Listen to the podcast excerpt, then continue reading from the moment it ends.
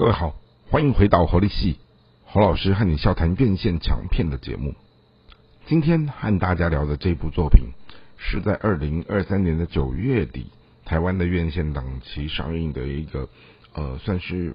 美国真人实事改编的一个社会写实文本。那这个社会写实文本呢，它在探索的是关于呃儿童人口贩卖的问题。那这个儿童人口贩卖，它其实是一个跨国际的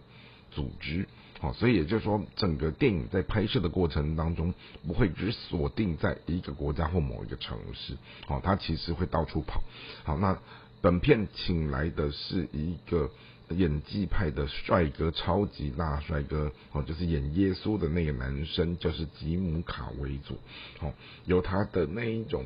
悲天悯人，又带有某种程度的帅气的神秘感，好去演出一个专门在逮捕就是儿童性犯罪的一个呃政府干员，叫提姆巴拉德。好，然后整部片子，好，他一开他一开始的时候是在讲到一个中南美一个爸爸，好，他把他的一双儿女，哦。就被诱拐到去当儿童模特儿，那等到他要去那个整个摄影棚接孩子的时候，发现小孩子已经被诱拐走了。好，然后这个时候呢，好，故事就先打住，啊，换到另外一条线的场景去，就是到了美国。好，到了美国之后呢，刚好，哦，就是男主角，哦，主人翁提姆，他就开始在。美墨的边境当中，试图去逮捕这些人口贩子，最后找到了呃这个爸爸他的一双儿女的弟弟，好，然后从弟弟当中的口述去寻找失踪的姐姐以及那一大群整个被骗走的小孩到底究竟身处何处，好那。在整个巡线的过程当中，哈，然后这个主人公提姆他还必须扮演成一个恋童癖，然后勾引出哈这个专门在做人口交易的这一些嫌犯，然后从这里面开始布线去寻找到底这一一群的孩子究竟身处在何处。好，那慢慢的过程当中，他们就开。就抽丝剥茧的从一路泰国啊到什么哥伦比亚，最后哦找到了一大群的小孩，他们甚至于布下一个就是一个岛上的派对性派对，好来去把这些人一口气一网整个就是歼灭。可是没有想到，在盘点哈，在所有的这一些所谓的人口好像是被诱骗的小孩子当中，居然没有这个小男孩的姐姐。好，那这时候呢？当时提姆有答应的那个小男孩说：“无论如何，我一定会救出你的姐姐来。”哦，就是这一句话的承诺，构构成了他上山下海就是要把这个姐姐找出来。因为在他的心中，儿童是上帝眼中的非卖品。哇，这句话真的是经经典的金句。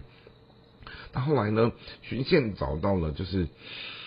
这个姐姐居然被卖到哥伦比亚的一个算是反叛军的一个敌人的禁区，而这个禁区是在亚马逊河的深处。好，那如何潜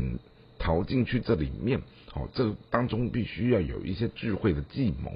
因此他们就扮演成哦，就是国际什么医疗组织的医生要进去打疫苗之类的，去把人抢救出来。但是这个过程是非常的艰辛，哈，那也在这个过程当中，好，美国国安局这边也试图的施压，告诉提姆说，这个案子就干脆结束吧。但是事实上，好，提姆他是一个非常有同理心的一个联邦干员，他就直接跟他的长官说：“如果这是你的小孩，你会做这样的决定吗？”哇，这句话真的非常的重磅。后来，呃，费了很大的心思跟功夫，终于把这个小男孩的姐姐救出来了。以后，好，整部片在整个片尾，好，那这一位男主角吉姆卡维佐他就。告诉大家说，呃，目前世界上哈许多被那种所谓的人口贩卖做一种儿童性交易的人数在全球有数百万，而这个人口的总数都远远大于当时美国的那种黑奴、蓄奴的总人口。好，他也透过这样的一部电影，在呼吁全世界的人，我们怎么去关注这样的一个隐而未现，但是非常恐怖的社会议题。因此，从整部片的一种投资概念来看的时候，你会发现到说。这部小成本，袋子花了一千五百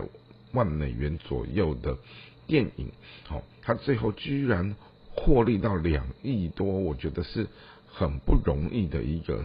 一个成本哦，那算是一个小兵立大功的作品。因此呢。如果说你期待看那一种所谓的爽片，我并不觉得这一部片是个爽片，它没有太多你想象中的那种枪战啊、飞车追逐。但是如果你希望去看一个有深度的剧情片，我倒觉得这一部戏它值得推荐。好，那也希望各位有空的时候去看看这一部好感人的电影《自由之声》。希望今天的介绍各位会喜欢，我们下次再会。